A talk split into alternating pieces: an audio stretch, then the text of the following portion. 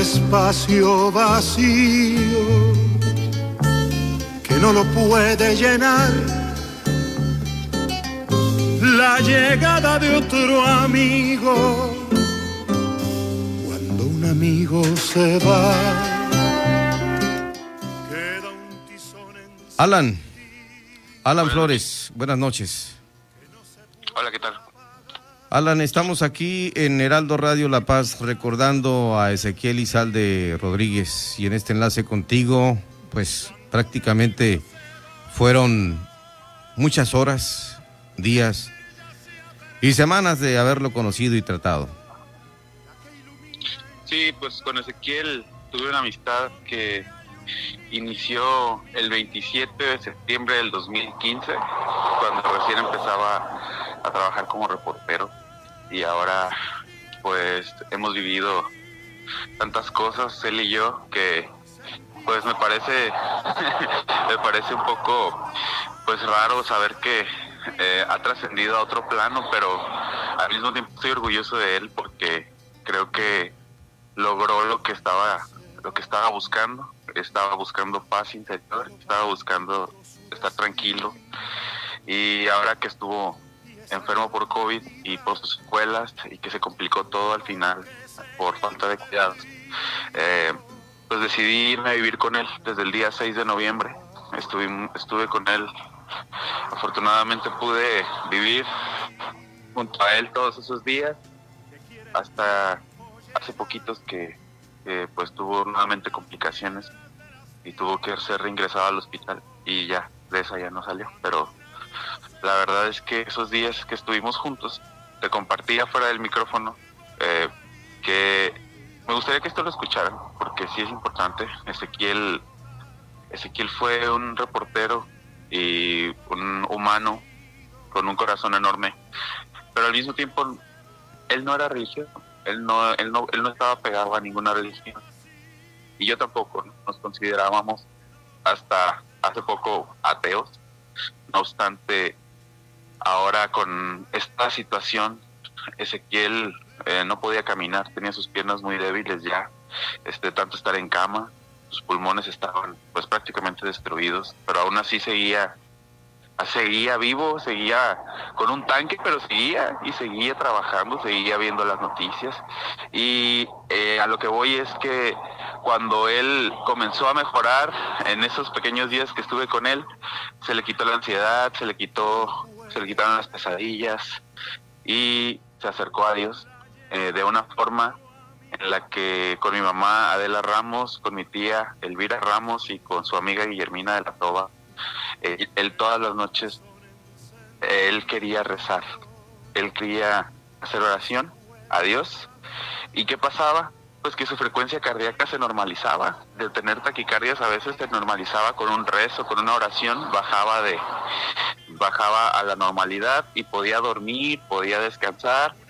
Y siempre siempre que lo veía eh, después de ese tipo de ejercicios, eh, pues creo que él, él, él, realmente encontraba paz en su corazón. Y me decía, Alan, creo que esto de una religión, apegarse a lo espiritual, es algo que tengo que hacer ahora. Y lo voy a hacer y aquí estoy contento de saber que pues eso ayudó mucho a, Ezequiel porque además antes de antes de todo esto mm, él también estuvo yendo a psicoterapia para eliminar todos estos problemas que tenía de ansiedad por el COVID también. Y resulta ser que en su plática con la psicóloga le dijo muy feliz porque encontré a Dios así se lo dijo. Y no sé yo lo escuchaba hablar y, se, y yo escuchaba como que una persona con mucha paz con muchas ganas de, de curarse de hacer las cosas bien pero yo creo que él se preparó de manera inconsciente para poder trascender de otra forma. Y ahora que me dicen que pues aparecen sueños tocando la guitarra, como cuando tocábamos nosotros en estas dos semanas que estuve con él, cuando estábamos en una situación difícil, estábamos muy contentos de, de, darnos cuenta de que se estaba manifestando en sueños de las personas y, y me lo dijeron.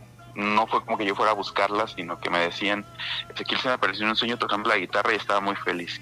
Ezequiel estaba en su casa, con las ventanas abiertas, entraba la luz y él decía que sí era un lugar muy bonito. Y en otro sueño a una amiga se le apareció su mamá para decirle, la muerte es trascendencia y que es evolución y que, él está bien. Entonces con todas esas señales que me han llegado, yo sé que él está bien gracias a que él supo canalizar su energía y su fuerza dentro de, a lo mejor en una religión puede ser, yo pienso que todos encontramos a Dios a nuestra propia manera y ese quien lo logró. Y yo creo que además de eso se lleva el amor de toda su gente después de haber hecho un gran trabajo periodístico. Sembró, sembró, sembró muchos amigos, tuvo un corazón para hacer amigos en toda la extensión de la palabra. Sin duda, él en todos lados siempre que llegaba era buenos días, buenos días a todos.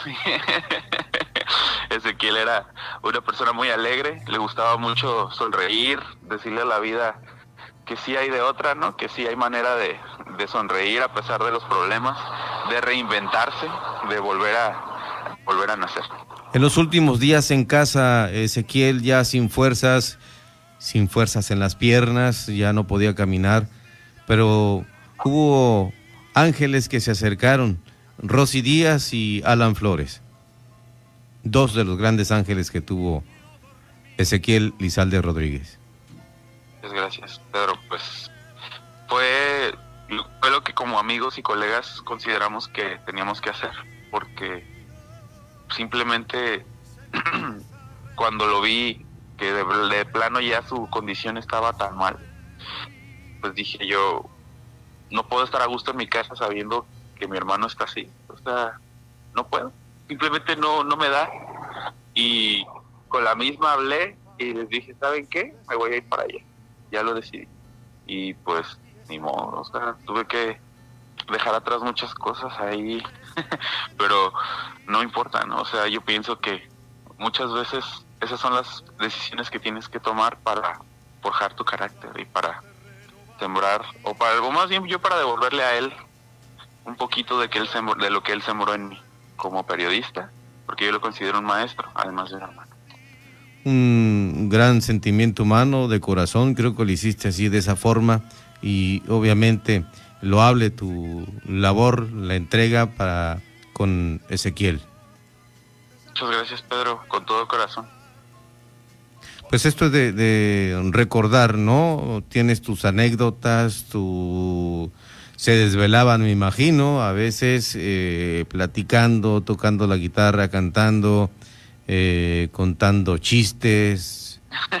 sí, bien que sabes, Pedro, pues haz de cuenta que, que en esa parte, cuando él ya tenía un ritual para dormir, él ya tenía una hora a la que le daba sueño por ejemplo, las últimas veces yo lo tenía pues acostado, siempre viendo como lo cambiaba de posición, le cambiaba las cosas de su cuarto y todo, trataba de que no fuera estático siempre su, su estar, pero de todas maneras pues era muy difícil que él pudiera moverse mucho.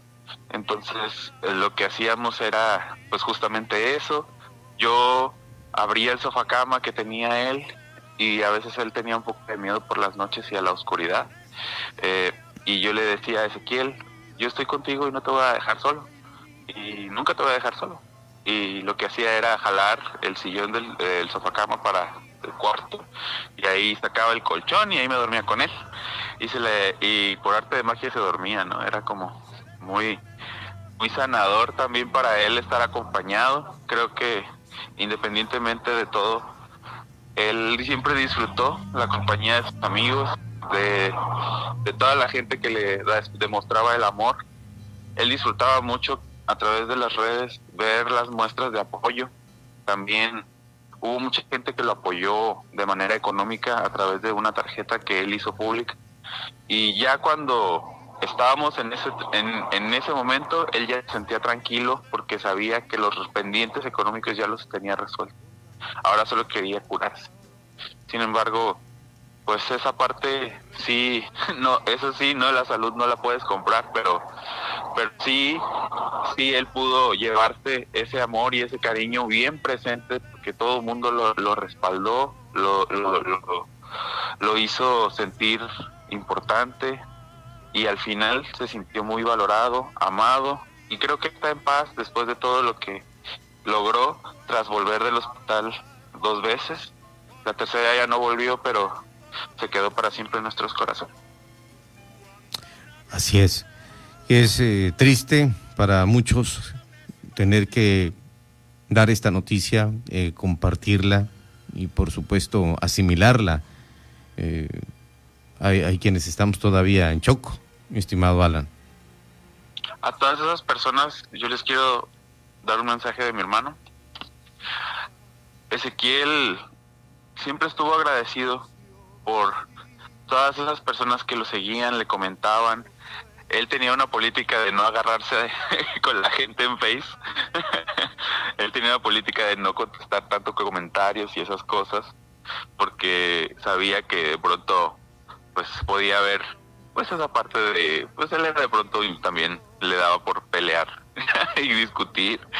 Él era muy bueno para argumentar y creo que esa parte de que él está ya en un plano descansando, tranquilo. Sé que es shock porque tenía 44 años y era muy joven mi hermanito, pero fue mi hermano mayor que yo elegí y yo sé que él me da a entender de, de, de, esa tranquilidad y a todas esas personas siempre me decía que se le hacía muy hermoso que le respondieran de esa forma. Y siempre siempre siempre estaba agradecido y, y a mí me daban ganas a veces de publicar está súper agradecido con la gente que lo apoya.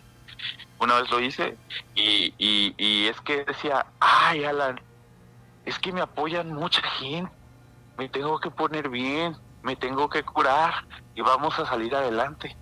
Claro, hermano, eso es lo importante. Y yo lo veía animado, lo veía con...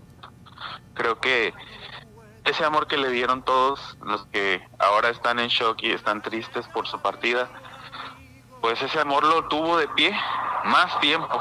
Entonces hay que hay que hay que verlo con con los ojos de la paz, con los ojos de la tranquilidad que él irradiaba.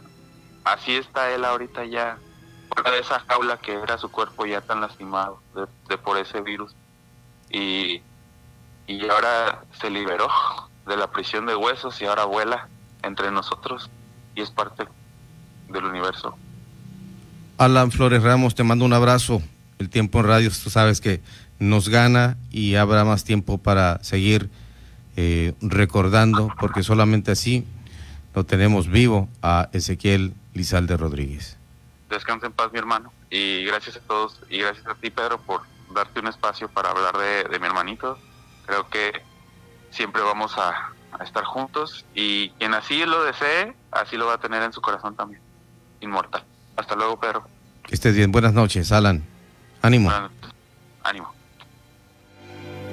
Cuando un amigo se va queda un espacio vacío que no lo puede llenar la llegada de otro amigo. Cuando un amigo se va, queda un tizón encendido que no se puede apagar